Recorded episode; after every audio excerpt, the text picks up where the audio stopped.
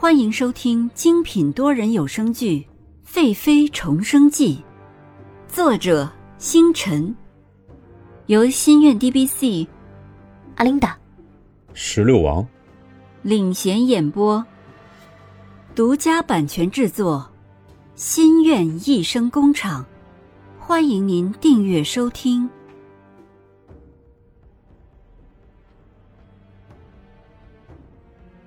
第六十集，穆氏乙。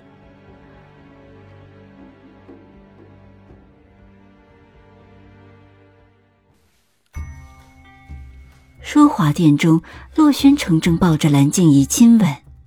自从昨晚洛宣城吻了尹宁鹤那份香甜以后，一直回忆在自己的心中。于是来到淑华殿，想从蓝静怡身上找到那种相似的香甜。可是从蓝静怡的吻中没有找到那种美好，只是感觉到胭脂的香料味道，于是就没想再亲下去。洛宣城站了起来，说。朕还有事，先走了。蓝静怡还没有从这种甜蜜中醒来，用暧昧的语气说：“皇上。”洛宣城听到蓝静怡的声音，竟感到一丝烦躁。朕明天再来看你。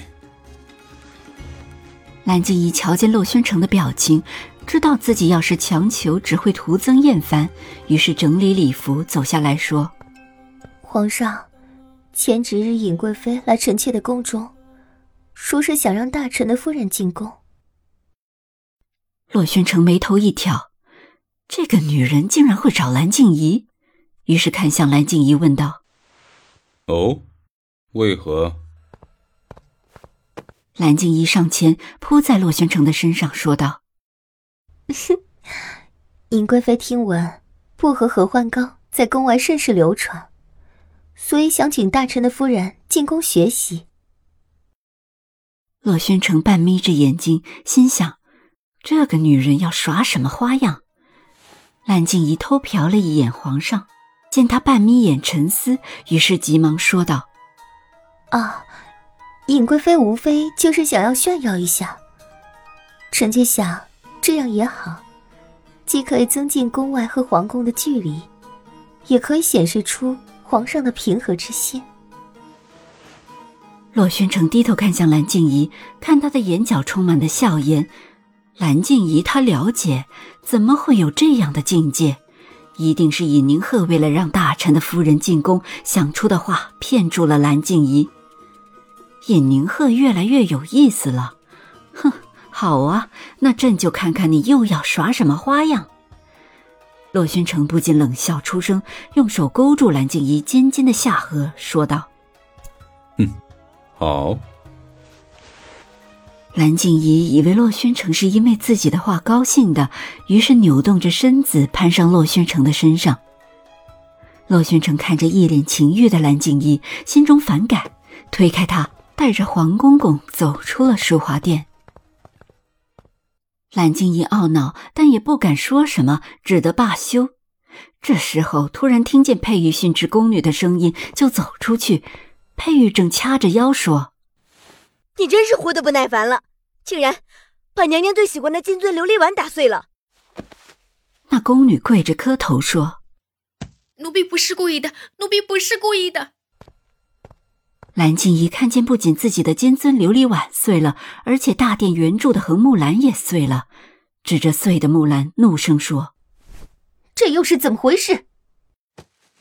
宫女看见蓝静怡出来了，忙跪着爬过去说：“娘娘饶命啊！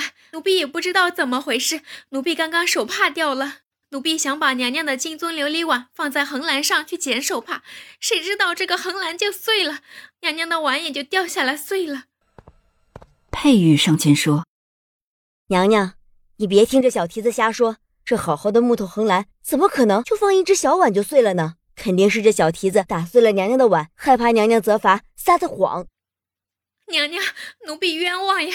奴婢已经打碎了一个碗，何苦还要弄碎横栏呀？蓝静怡一听，这宫女说的倒也是合理，于是对思琪说：“你去看看，是怎么回事。”思琪上前去看那碎掉的横栏，只见那横栏中间有几只肥肥的大白蚂蚁。横栏表面什么也看不出来，只是这横栏的中间已经被掏空。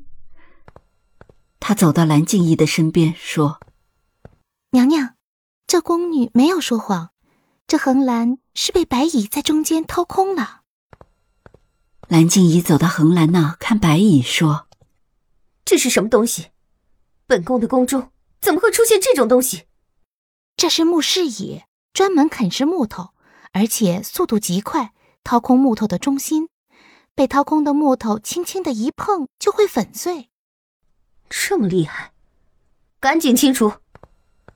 虽说是你无心，但也是因为你不小心打碎了本宫最喜欢的碗，就罚你这个月的俸钱吧。身后的宫女拼命的磕头说：“谢谢娘娘饶命。”回到内室的蓝静怡心里烦躁，今日皇上突然亲吻了自己，还突然的走了。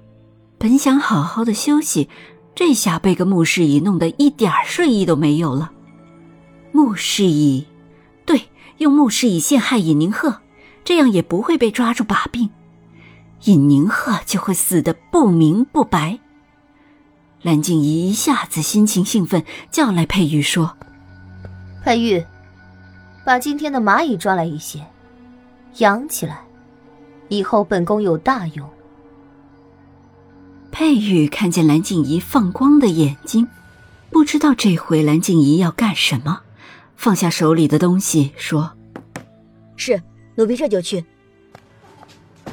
蓝静怡坐在凳子上，拿起桌子上的白釉青花瓷杯，晃动着里面的茶叶，冷哼一声：“哼。”尹宁鹤，让你敢陷害我，本宫让你怎么死的都不知道。